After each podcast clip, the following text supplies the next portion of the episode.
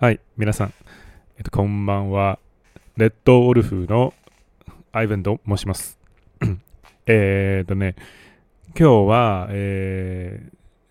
もうずっとやってみたいなんですけれども、えっと、日本語で、ポッドキャストを試したいなぁと、ずっと思っていて、で、しかし、例えば前、J さんと AW さんと、えっと、一緒に、その、京都のプロジェクトを、えっと、対応したせいで、あといろんな、例えば滞在計画 のような製品を作るため、そんな余裕がないですよ。なので、今日はもう少しだけ、暇でもないなんだけど、余った時間が出ました。はい。なので、えー、ちょっと日本語バージョンのポッドキャストを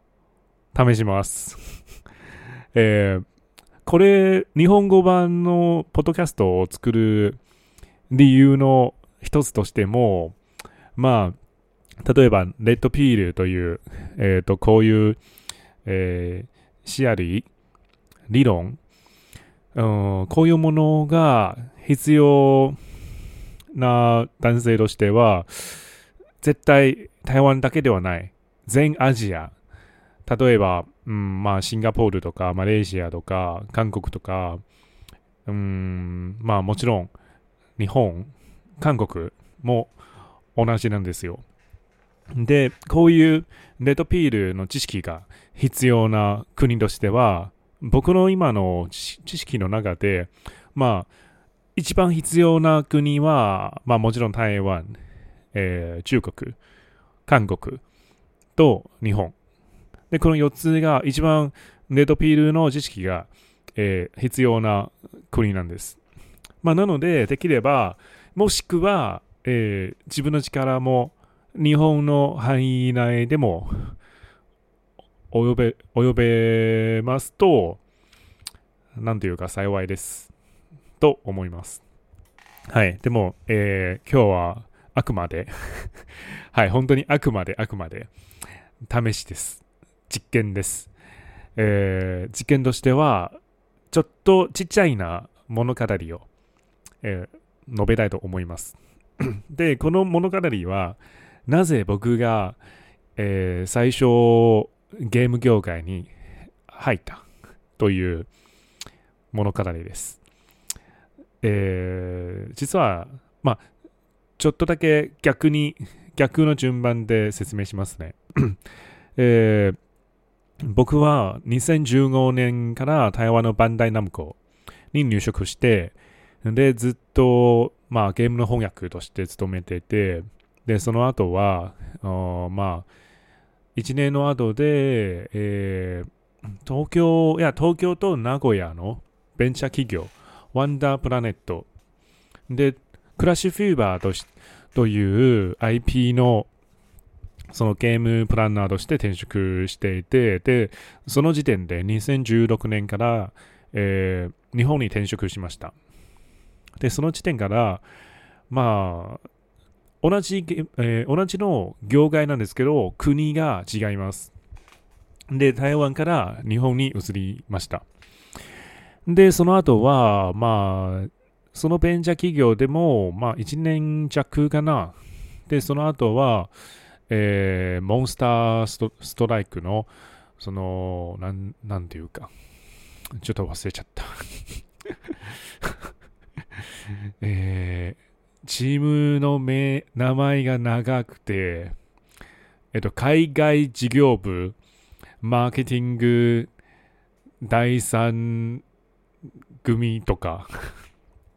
で、そのようなチームに入ってて、で、えー主に、まあ、東京ベースで、え2週間1回くらい、まあ、香港とか台湾とか、で、反対地盤の、えっとモンスターストラストライクのそのマーケティングを担当していて、で、めちゃめちゃ疲れた。もはや、まあ、セールスもやってて、BD もやってて、で、本当に、本当にマーケティングだけではない。いろんなことをやってて、で、毎日残業して、残業して、まあ、先輩からのいじめも受けられて、で、まあ、飲み会とか、えそういう大人の、大人の営業もちょこちょこ、えー、何回もやってました。まあ、その時点から、あこの世界はやはり闇がありますなという、なんていうか、え闇の知識が増えちゃった で、その仕事のせいで。で、その後で、まあ、縁があって、で、台湾のバハムートの友達から紹介されてて、で、香港の任天堂の、えー、っと、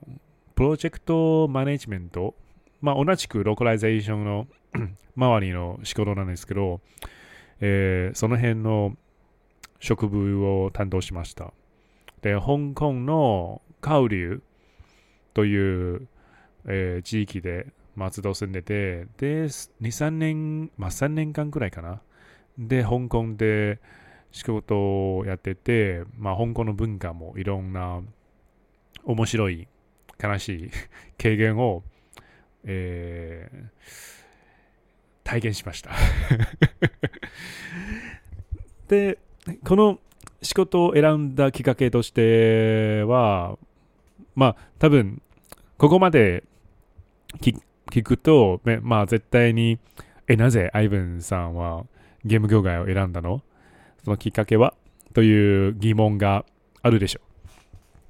う。で、そのきっかけは、まあ、まあ、小学何年生かな ?5 年生、4年生、4、5年生くらい？まあ、10歳、11歳、10歳から11歳までくらいのその間で、で、その時期は僕は本当に良い学生で、本当にめちゃめちゃ真面目な学生さんで、で、家族の教育も、まあ、かなり厳しくて、で、週1回ぐらいだけ、その時のプレイステーション1が、えっ、ー、と、日曜日の午後の3時から午後の4時までで1時間ぐらいだけ、プレイステーション1、まあ、略称 PS1 で、PS1 のゲームを、えー、プレイできるだけ。まあ、週に1回。1回で、1回の中で1時間。えー、でもその時で、えー、まあ、セーブデータがあるでしょう。その時で、その時に、そのセーブ機能が全然わからなくて、日本語も喋れなくて、まあ、ひらがなも、カタカナも、まあ、全然わからなくて、で、まあ、3ヶ月間くらいかな。なので、3×4、12、13回くらい、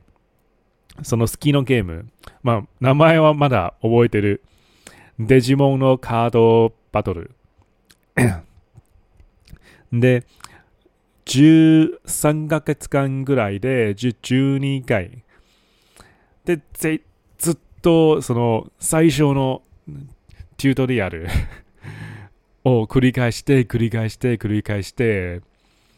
プレイしてプレイしてプレイしてでマジで心が折れるわ。でなぜ毎回最初からえっ、ー、とプレスのなぜそのセーブデータがまあその時はまだセーブデータという概念がないなんだなんだけどなぜうまく続けられないの？という疑問がずっとあってて、でもその後で、えー、まあ、自分のおじさん、まあ、えー、日本の大学の、えー、留学、その時で上等終わってて、卒業して、で、台湾に戻りました。まあ、彼から、あ、これ、セーブ機能がありますよって、まあ、しか、そのゲームの、多分10 15、16回目をプレイするときで、で、彼からそのセーブデータ機能を、えっ、と、教えられました。で、その時から、あ、なるほど。セーブ機能があるか。なるほどね。やられた。という気持ちがあって、で、その後で、まあ僕は絶対今後ゲーム関連のその仕事をやりたい。で、世界中の全部の子供を僕のような悲しい思い出をさせたくない。どういう、なんていうかね、願い願いみたいな、えっ、ー、と、アイディアが芽生えました。なので、それが、まあ、ゲーム業界を選んだきっかけかな。で、その、全世界の子供たちを、こういう悲しい思い出をさせたくないという、まあ、信念。まあ、でも、まあ、任天堂の後で、いろんな原因がありまして、まあ、もうやめよう。なので、まあ、パーソナルトレーナーさんに転職してて、まあ、台湾に戻りました。まあ、今は台北にいるなんだけど、まあ、まだいろんな、例えば、日本の友達とか、香港の友達とかとまだ連絡していて、まあ、全世界の、うん、他の場所、他の住みでも自分の仲間があるという絆のような面白いいろんないろんな面白い思い出が残りましたのでまあいいことなんでしょう、えー、これはまああくまで試しの実験としては、まあ、自分のポッドキャストを日本語版を投入してえー、始めして、始めてみたいだけなんなんだけど、まあ今後はだんだんだんだんレッドピールという赤い薬 の知識を、まあ、まとめてて放送したいなと思ってて、まあできるかできないかまだ全然わからないなんだけど、で、こういうことをやってて、で、日本の皆さんがレッドピールの知識がいらねえ という可能性もありますし、まあ自分の、まあ、うるぼれかもしれないので、まあ、様子を見よう。一応。はい。えー、今日が、えー、今日は、まあ、みんなに教えたい物語は、まあ、ここまでなんですけど、まあ、できれば、えー、例えば、えー、今のこの音を聞いてるあなたさんは、まあ、日本の方 とか、まあ、台湾の方、でも日本語の聞き力を練習したい。もう、まあ、全然構いませんなんですけど、えー、できれば、えー、ずっとこういう絆をうん、維持したいなと思っています。なので、もし、こういう実験性がある、ポッドキャストのエピソードは、あ、好きという気持ちがあれば、まあ、嫌いでも、まあ、全然構いませんなんだけど、何が言いたいときは、えー、僕の IG、インスタバイ、え、RP デシデシ、オルフ？を、えー、インスタ映えでググルしてて、出るだと思います。じゃあ、もし何か、えー、っと、僕に喋りたいとか話したいとか、で、その時は、まあ、インスタ映えを活用してください。はい、えー、僕はアイブンです。今日のポッドキャストはここまでです。えー、まあ、あざす。できれば今後も引き続きよろしくお願いいたしますね。はい、終わります。バイバイ。